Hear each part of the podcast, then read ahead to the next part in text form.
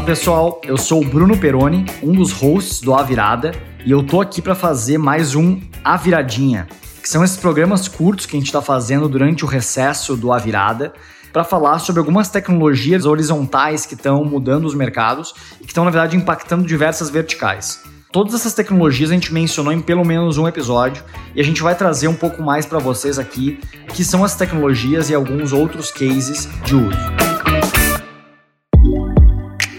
Eu vou falar hoje sobre internet das coisas, ou IoT, ou Internet of Things, que é basicamente um sistema interligado de diversos dispositivos que conversam entre si sem interface humana.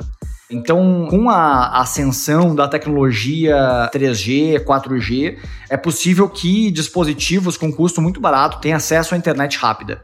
E isso permite que, na verdade, sensores, dispositivos e hardwares possam conversar e criar automações que antes não eram possíveis. Então a gente mencionou uma das aplicações dessa tecnologia foi no episódio da mobilidade urbana, que é uma aplicação para transporte, para gestão de tráfego, né, gestão de trânsito, quando basicamente diversos sensores foram colocados numa cidade piloto na China, que faziam tanto um monitoramento se os carros estavam na pista, isso conectados com o semáforo, isso conectado com o sistema de câmeras, conectado com o sistema de gestão de tráfego. Então, todos esses dispositivos estavam conversando, se comunicando, né? Então, basicamente, por isso que é a internet das coisas, dos hardwares, conversando para gerar uma massa de dados que torna possível tomar decisões ou mais acertadas ou mesmo decisões automatizadas. Quando se coloca uma camada de inteligência artificial, que é uma outra tecnologia que a gente vai abordar no Viradinha, em cima da internet das coisas, que é essa interligação entre diversos hardwares. Um outro exemplo que eu acho muito legal é a aplicação no mercado agro, tá? Então, tem uma startup que eu conheço que ela aplica internet das coisas para a indústria de aviários.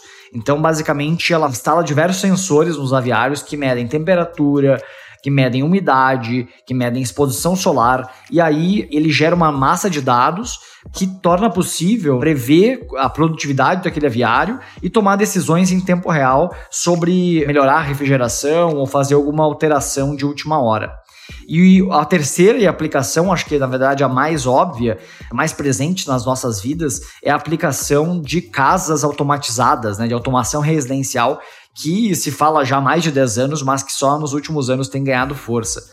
E muito por causa da ascensão das assistentes virtuais, né? O Alexa, o Google Home, que tornam possível controlar esses dispositivos com a voz.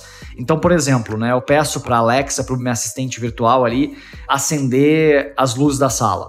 E aí a Alexa vai se comunicar com a luz inteligente que está na sala, também com um sensor de temperatura, ou você pode programar para que o ar-condicionado ligue quando chegar a 26 graus, então aí o ar-condicionado vai ligar, ou quando está muito frio, ou então que ligue a cafeteira num certo horário. Então esses dispositivos, eles estão ligados à internet 24 por 7 e eles acabam se conectando para gerar automações que antes não eram possíveis. Um dos desafios dessa tecnologia é a questão da segurança. Com tantos dispositivos conectados e esses algoritmos tomando decisões, fica realmente difícil garantir a segurança. Então imagina só conseguir hackear, por exemplo, um sistema de trânsito, né? A gente inclusive conversou sobre isso no episódio. Então realmente é muito complexo fazer a segurança desses dispositivos em larga escala, mas é uma tecnologia que veio para ficar e que já está mudando várias indústrias e certamente a gente vai mencionar em outros episódios. Tá bom, pessoal? Obrigado e até o próximo viradinha.